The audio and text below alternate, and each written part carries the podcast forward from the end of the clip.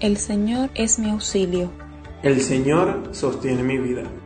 Mientras te preparas para la misa, el Señor se acerca, te encuentra, se pone delante de ti y con sus manos en tus oídos te dice, Efetá.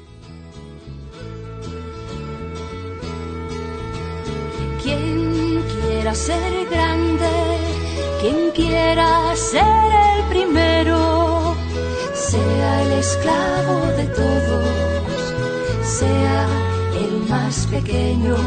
No he venido a ser servido, que he venido a servir y a dar la vida por todos, para que todos puedan vivir. Quien quiera ser grande, quien quiera ser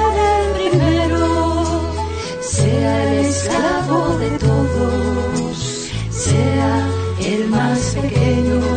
No he venido a ser servido, que he venido a servir y a dar mi vida por todos, para que todos puedan vivir en plenitud, en plenitud, en plenitud. Un personaje extraño, extravagante, sumamente tierno e inolvidable para los que lo conocieron, dice que todas las personas mayores fueron primero niños, pero pocas lo recuerdan. ¿Cómo es posible no recordar que fuimos niños?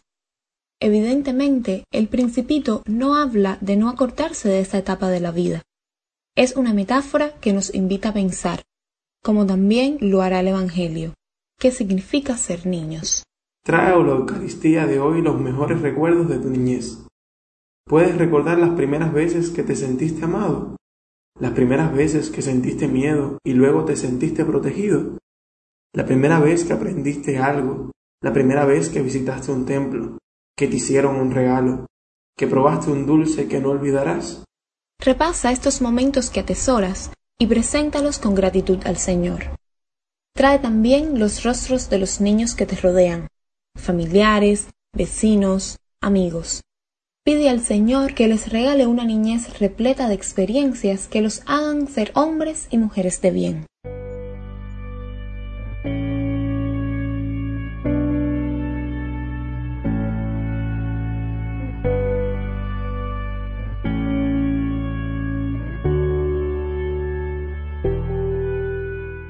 En aquel tiempo, narra el Evangelio de hoy, Jesús se sentó, llamó a los doce y les dijo, Quien quiera ser el primero, que sea el último de todos y el servidor de todos. y acercando a un niño, lo puso en medio de ellos, lo abrazó y les dijo, El que acoge un niño como este en mi nombre, me acoge a mí. Y el que me acoge a mí, no me acoge a mí, sino al que me ha enviado.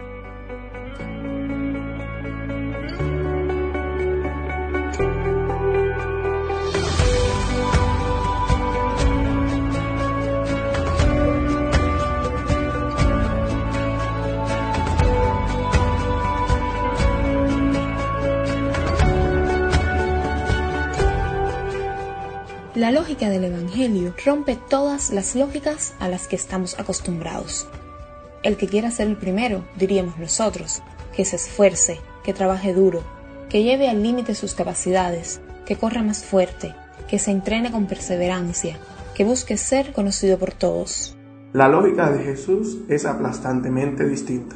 Que sea el último, que sirva a todos. La grandeza que importa es la que habita en los pequeños, la de los que no buscan más que ser ellos mismos, la de los que no necesitan aparentar, la de los que no necesitan competir con otros para saberse amados. En lo único que hay que ser el primero, dice el Señor, es en servir. Pero no caigamos en la trampa. No hay que hacer del servicio otra competencia, donde el que más sirve es el que más obedece al Maestro. Para contrarrestar esta idea de la lógica nuestra que tantas veces se quiere imponer, el Señor pone en medio a un niño. El que recibe a este me recibe a mí. ¿Qué hay en el niño que puede ser identificado con el mismo Dios? Nos dice la segunda lectura que la sabiduría que viene de arriba es pura, comprensiva, dócil, sincera. Esto es ser niño. La pureza de quien no busca en todo una ganancia. la docilidad de quien sabe que depende de otros, la comprensión de quien tiene el corazón dispuesto a acoger y aprender, la sinceridad de quien no tiene por qué ser nadie más. Quien se esfuerza en vivir así, en medio de un mundo de adultos, pagará un precio. Dice el libro de la sabiduría que ante el justo las reacciones son siempre viscerales de quien no lo es. Solo con su ser nos echa en cara nuestros pecados, nuestras acciones erradas. El Señor también lo dice en el Evangelio de hoy. El Hijo del Hombre va a ser entregado y lo matarán, pero resucitará. Es la promesa también hoy.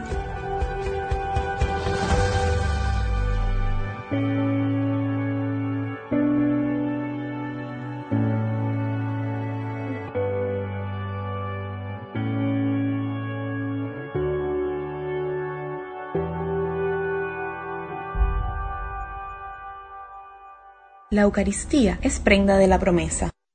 Cristo vivo es alimento que nos ayuda para poder vivir la lógica del Evangelio, para servir auténticamente, para imitar la sabiduría divina como lo hace un niño. Presenta al Señor tu vida, pide la gracia de encontrar la grandeza de los pequeños.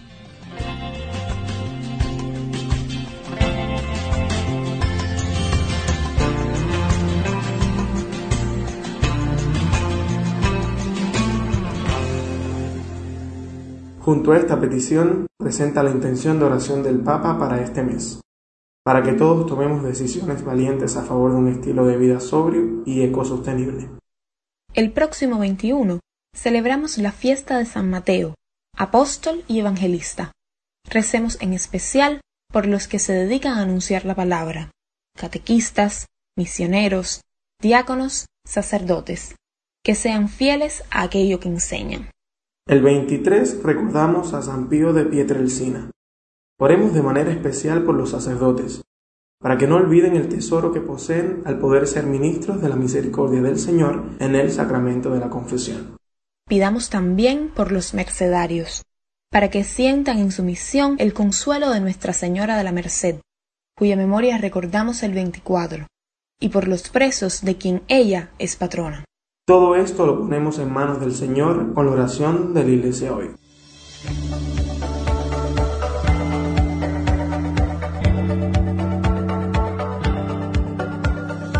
Oh Dios, que has puesto la plenitud de la ley en el amor a ti y al prójimo, concédenos cumplir tus mandamientos para llegar así a la vida eterna.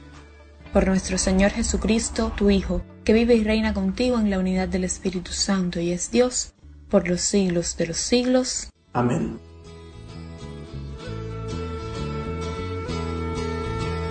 Quien quiera ser grande, quien quiera ser el primero, sea el esclavo de todos, sea el más pequeño.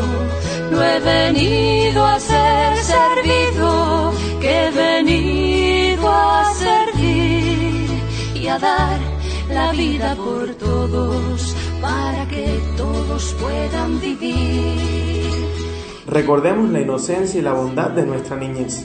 Vivámosla. Y recuerda al Papa Francisco, que dice que un corazón sin brújula es un peligro público, Y que la brújula del cristiano es Cristo crucificado. que en Él y su palabra encuentres siempre tu senda. Dios te bendiga.